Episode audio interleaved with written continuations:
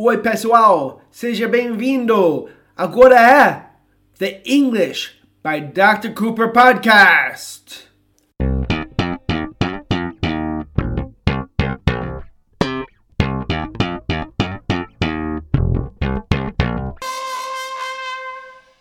Oi, pessoal. Esse podcast é muito especial porque temos duas pessoas conosco, comigo. Temos Cristina, fala, Cristina. Hi everyone. E temos a mãe da Cristina, Clary, minha sogra, my mother-in-law, mother-in-law, mother-in-law. Hello everyone. Clary, Clary, Yes. você sabe essa música, Mother-in-Law? Uh, sing it. Você já ouviu falar? I'm not Você- going to uh, have it. you heard the song? No, no, I haven't. Do you know the song? No, no, no, I Ah, don't. It's from before you were born. Okay, that's nice. É, é uma música antiga. A long time ago then. Yeah, it's an old song. De antes do que você nasceu. From before you were born. Okay. Vamos começar, né? Ok. So, uma coisa que eu acho muito importante, às vezes temos uma expressão que é tão importante que tudo, toda a escola deve dar muita importância para aquela expressão, mas por qualquer motivo as escolas não sabem da, de tanto aquela expressão é importante. Hoje vamos falar sobre it's worth it or it's not worth it. Vale a pena ou não vale a pena. Não vale a pena, it's not worth it. Vale a pena, it's worth it. Essas expressões, essa expressão é super importante. Do you agree, Clary? Do you think the expression it's not worth it is very important? Absolutely. And it's even though it seems easy to us, I think it's very difficult to use uh, correctly. So it's a good thing that you're doing the podcast. Clary said, com certeza, e mesmo que parece fácil, não é fácil, é, é, é difícil aprender e usar. Realmente é muito difícil, porque uma parte que é difícil é que, em, não sei sobre grego, mas em português, você tem um verbo. In Portuguese, you have one verb. It's just one word. In Greek too, Uh, believe it or not. Clary falou em, gre em grego também. Tem só um verbo, valer. Em inglês é diferente, você tem que falar to be. Tem isso muito em inglês, tem uma, várias, vários verbos. There are a lot of verbs in English that in Portuguese it's just one verb. In English you say to be my, plus the adjective. Em inglês você fala to be mais o adjetivo. Em português só é uma palavra, um verbo. E é difícil It's hard when you tell students this. É difícil quando você fala para alunos, porque eles vêm to be e eles não lembram que to be não é to be. To be é I am, you are, he is, you're they right. are. E eles You're esquecem disso. Yes. They forget this, Yeah. right? And, and to be também in the past. It was, or was, he was, it was, I was, you were. Então, they forget that and eh, causa dificuldade usando verbos como valer a pena. You need to practice and say the same thing again and again and again. It's the only way to get it right. Você precisa praticar e falar a mesma coisa re- repetidamente. É o único jeito acertar. Eu deveria falar que Clary é a dona de uma das escolas mais tradicionais de inglês na Grécia. Ela tem a vida inteira de Clary. Ela está envolvida com a escola que a mãe dela fundou e depois agora Clary com as irmãs dela administram. Okay, what I said was that your your school is one of the you know very traditional English schools here in Greece, and you've been involved with the school your your whole life, Yeah, right? Yeah. Since you were a little girl. Yeah. Oh, what I want to say is, you know what you're talking about. Ela sabe o que ela fala. okay. Vamos praticar, it's worth it. Okay. So, primeiro, vamos fazer uma frase simples, né? So, vamos supor, let's say that your friend, seu, seu amigo, your friend, wants to drive drunk, quer Oh, dirigir dear. bêbado. Okay. E você fala, não vale a pena. Não vale a pena. It's not worth it. It's not worth it. Ah, so, muitas vezes, nós, nós vamos simplesmente ter uma situação que alguém fala ou é subentendido e a outra pessoa responde com a expressão curta, it's not worth it, não vale a pena. So, what might be an example of that? I gave one. Somebody wants to drive drunk. Alguém quer dirigir bêbado e você fala, não vale a pena. It's not worth it. Yeah, especially at Christmas. And something else is that you may want, because it's Christmas and you want to eat lots of sweets and you want to eat all the time, and believe me, it's not worth it. então, a Clary falou que é Natal e você quer comer o tempo inteiro, beber sempre.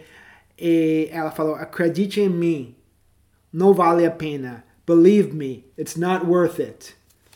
So, já é importante, mas nós temos que usar, nós podemos usar essa expressão em várias situações. Primeiro, eu acho que deveria falar essa coisa de it's not worth it, porque em outras línguas, por exemplo, em português, in other languages like Portuguese, you would just say não vale a pena. You, you wouldn't say it. It, yeah. Mas em English, você precisa de it antes do verbo. Acontece, it happens that the verb here is, to be. To be aqui é is. It's not or it isn't worth it. Ok? Não vale a pena. It isn't worth it. Yeah. Nós sempre precisamos de um sujeito e muitas vezes estamos referindo com it's worth it. A lot of times we're referring to a situation. So that situation is referred to as it. Só quero dizer que muitas vezes com it nós estamos referindo uma coisa, uma situação, uma situação subentendida como a beber e comer durante as férias, durante Natal. Para nós, em vez de falar tudo isso, nós colocamos it como o sujeito. It's not worth it.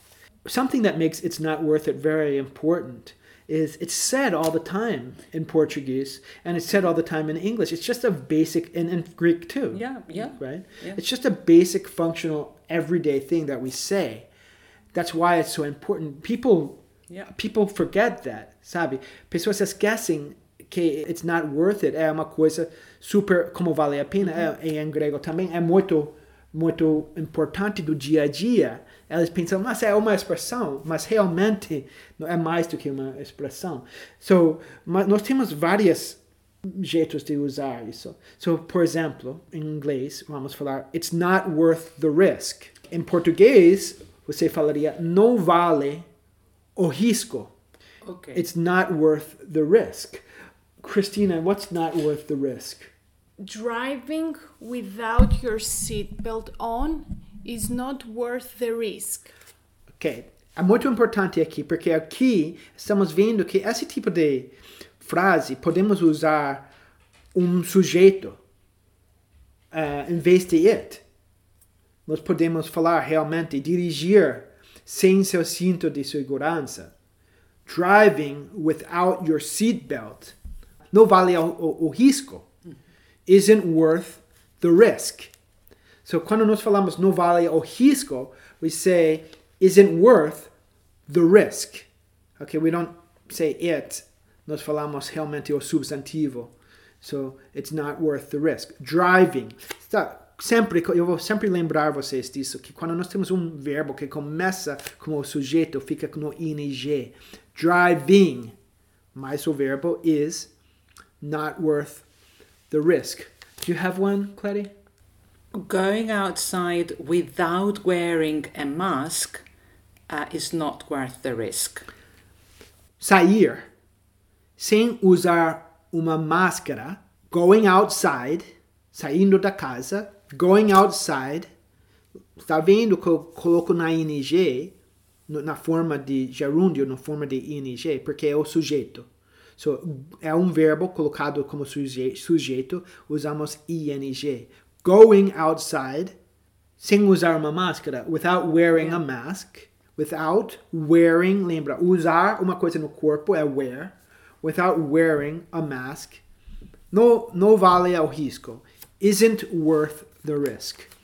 Outra frase parecida que é bem comum, eu acho que em inglês, another sentence that's very common in English is it's not worth the price. Oh, okay. We, yes. we could say, ah, É bom, mas não vale o preço. It's good, but it's not worth the price. What's not worth the price? A very expensive meal at a restaurant, I think, is not worth the price. Ok, um jantar num restaurante chique muitas vezes não, não vale o preço. A very expensive meal at a fancy restaurant often isn't worth the Often, price. yeah. Por exemplo, no Brasil, eu lembro preços incríveis para paella. Eu lembro de ver paella para 100 reais, you know? And I thought, it, maybe it's good.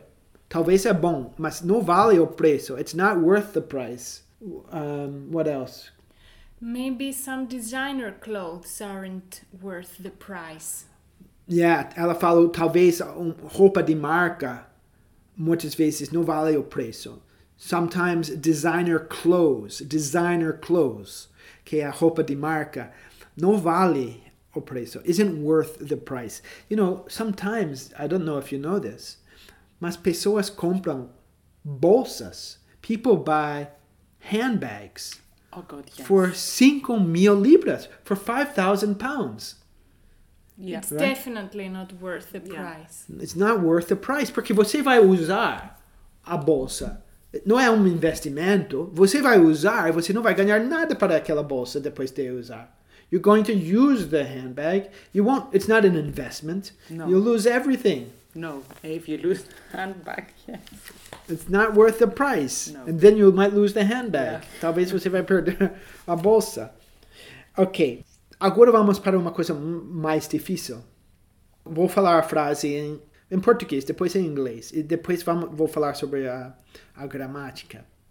So, não vale a pena sofrer por alguém que não dá valor em você.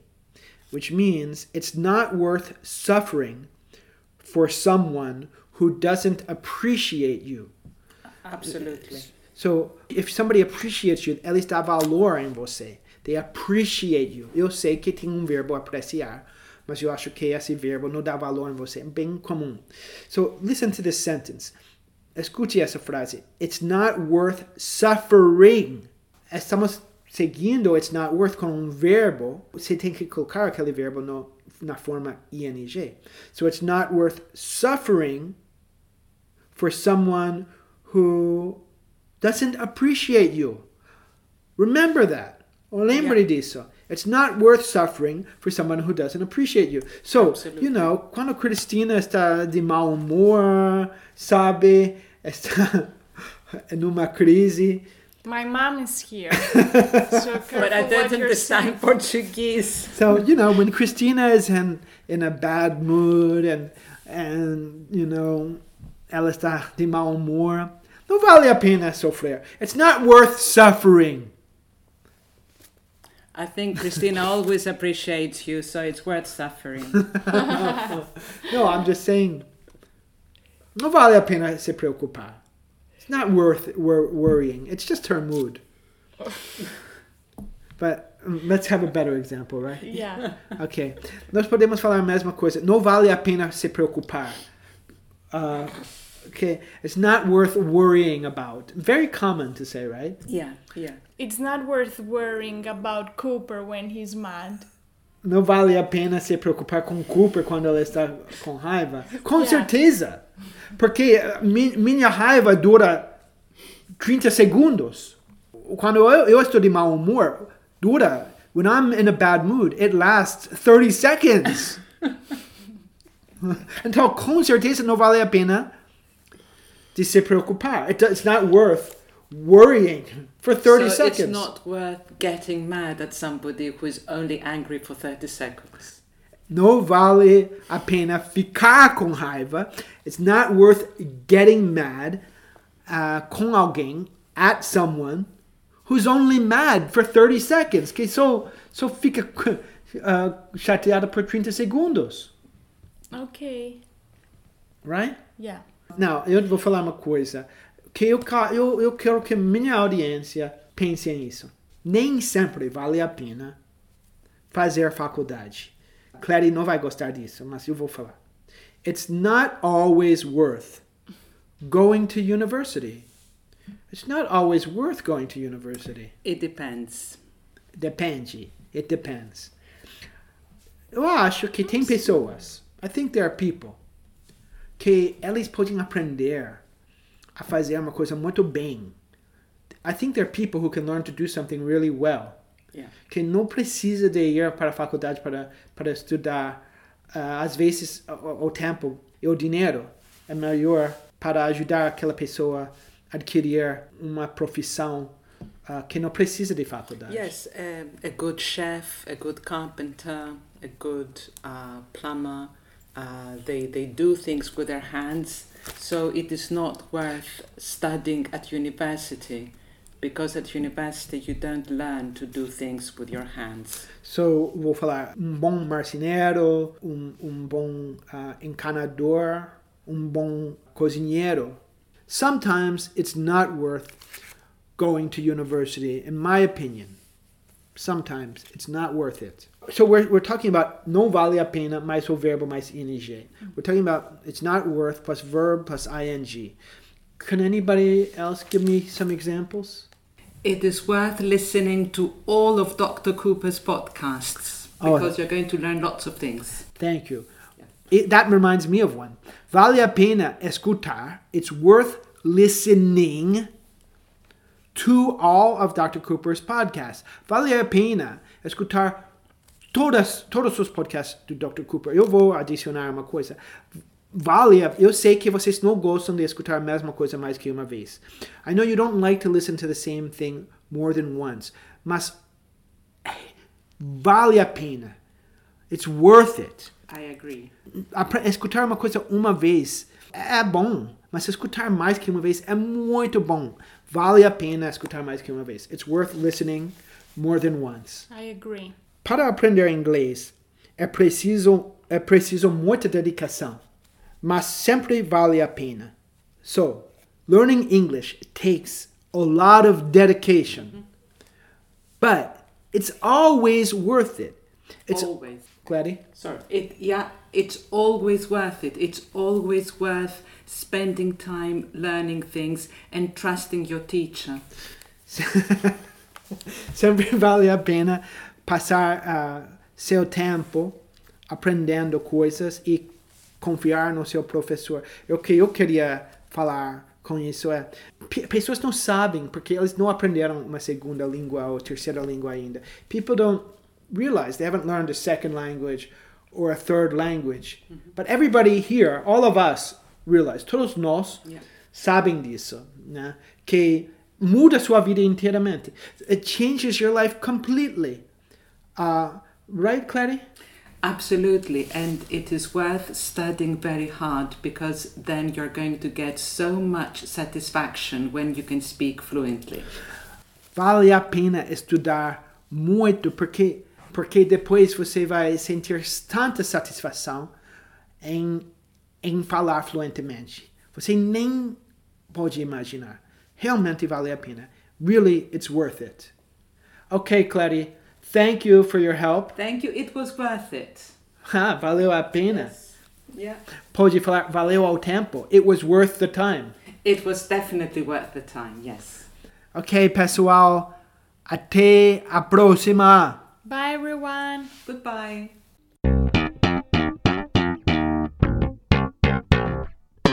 Quer fazer aula comigo? Quer continuar aprendendo inglês?